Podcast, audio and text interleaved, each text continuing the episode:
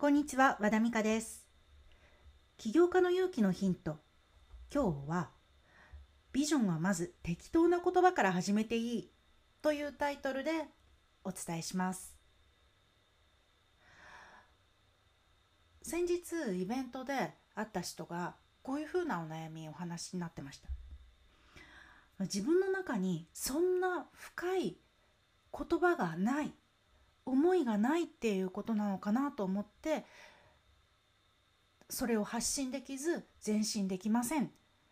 ていう風なお話だったんですね。でまあ続けてそうやっていろいろ情報発信して思いが深い人は羨ましいっていう風なお話をされてたんですけれども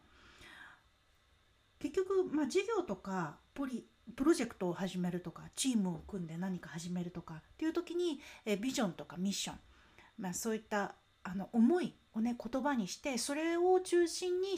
進めていくのがいいっていうふうに言われてますし、まあ、それがあった方が情報発信しやすいのは確かです。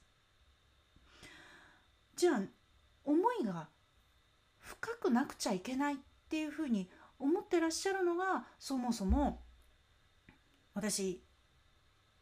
全身を止めてる思い込みなんじゃないかなっていうふうにお伝えしたかったんですね。というのもですね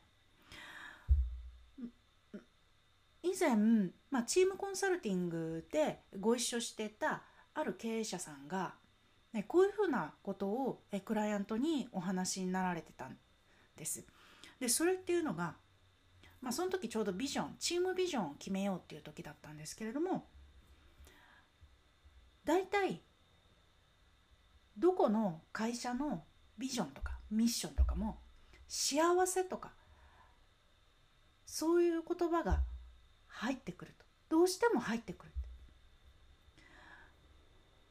だって幸せになりたくない人っていないじゃないですか。だからそこら辺にある言葉を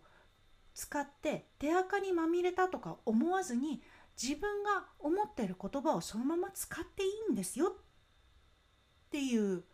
お話だったんです。私ハッとしました。まあその経営者でかつコンサルタントの方もあのフェリーチェっていう言葉を自社に使われてたんですね。で私もまさに幸せっていう言葉をじあのミッションに使ってるんです。そう。みんなやっぱり幸せになりたいからえこう世界を作作ろうと動いてる。あるいは生きてる。思ってる。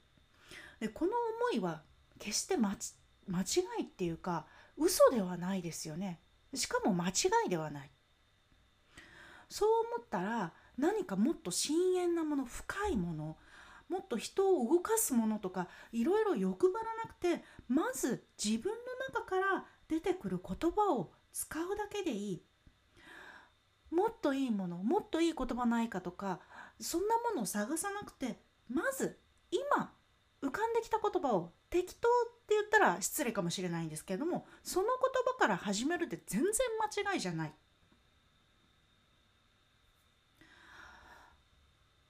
だから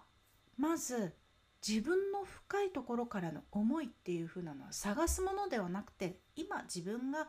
使うことができる言葉を使うだけでいいっていうふうに私はお話ししたいと思います。いろいろ事業が成長していくあるいはチームが拡大していくとか、えー、プロジェクトがね、えー、いろんな段階ステージに進んでいくとかあります。そういう時にはビジョンの言葉も例えばあのカニとかねエビが脱皮していくように言葉も着替えていってまたそれに似合う言葉にしていけばいいんです。なので今自分の中に深い言葉がない思いがないではなくあるんですよ。だってみんな素敵な、えー、生活してて素敵な活動してるんですから。あるいは素敵な活動をしようとしてるんですから。なので今出てくる言葉大事に適当に使ってください。言葉を探して、えー、発信を先延ばしにするんじゃなくてまず自分の中の言葉大事にしていいんですよっていうお話でした。起業家の勇気のヒントは和田美香オンラインスクールで配信しています。メールマガジンのご登録もしくはチャンネル登録どうぞよろしくお願いいたします。